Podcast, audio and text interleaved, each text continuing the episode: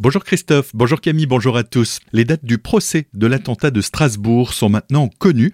Du 29 février au 5 avril 2024, la Cour d'assises spéciale de Paris se réunira pour juger cinq hommes. Les juges auront cinq semaines pour décider du sort des accusés. Seul l'un d'entre eux était un proche de shérif Shekat, le terroriste qui a fait cinq morts et 11 blessés le 11 décembre 2018 avant d'être abattu par la police deux jours plus tard. La police de Colmar mobilisée hier matin pour une reconstitution dans le quartier Europe.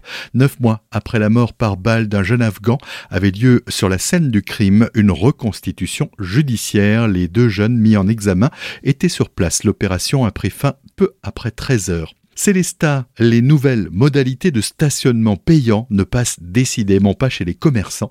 Remontées dans une lettre ouverte adressée à Monsieur le maire Édouard Faller, le président des vitrines de Célesta, l'association de commerçants tire la sonnette d'alarme en indiquant, je cite, la situation des commerçants, artisans et professions libérales du centre-ville s'aggrave. Oui, la conjoncture n'est pas favorable. Fin de citation.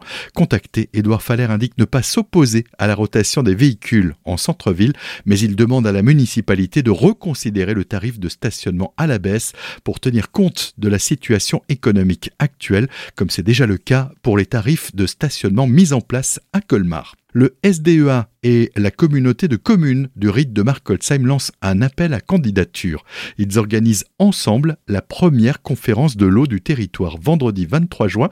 Cette rencontre permettra aux élus du territoire et aux partenaires d'échanger avec 10 usagers citoyens sur les futures politiques de l'eau. Les personnes intéressées doivent envoyer une candidature avant le 1er juin à l'adresse mail suivante conférence.o.markolsheim.sdea une nouvelle initiative dans la lutte contre le vol de vélos, c'était mercredi devant le commissariat de la police nationale de Célestat que le rendez-vous était donné. Il était possible de faire marquer son vélo contre 10 euros reversés à l'association Cadre 67.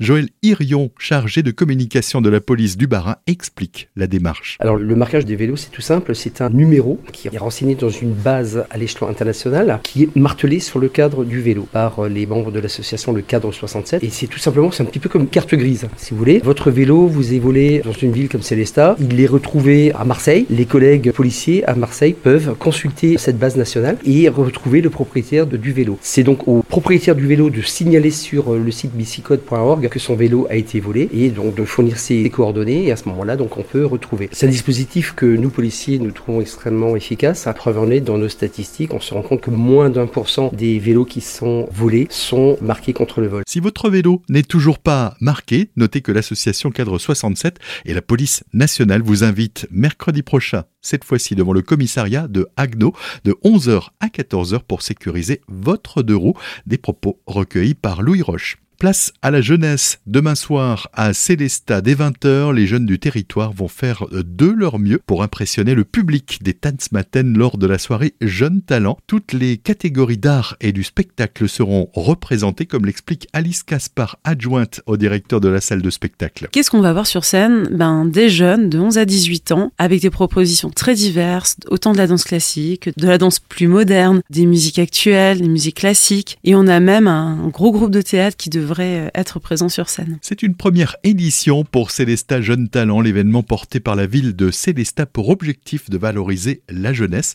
Les précisions d'Éric Capot, adjoint au maire en charge de la culture. Célesta Jeunes Talents est une première édition, effectivement une forte volonté de la ville de Célesta de mettre en avant les talents des jeunes célestadiens, notamment euh, dans le cadre de l'année de la jeunesse que la ville a instaurée cette année, donc en 2023. C'est une opportunité pour les jeunes d'exprimer leur talent dans différents domaines euh, des arts, une occasion euh, vraiment importante et qui permet euh, aux jeunes justement de s'exprimer et mettre, comme je le disais, leur talent en valeur. Rendez-vous demain soir à partir de 20h à la salle de spectacle des Tanzmatten. L'entrée est libre et la soirée sera animée par Jules de l'émission Ado sur Azure FM, des propos recueillis par Solène Martin.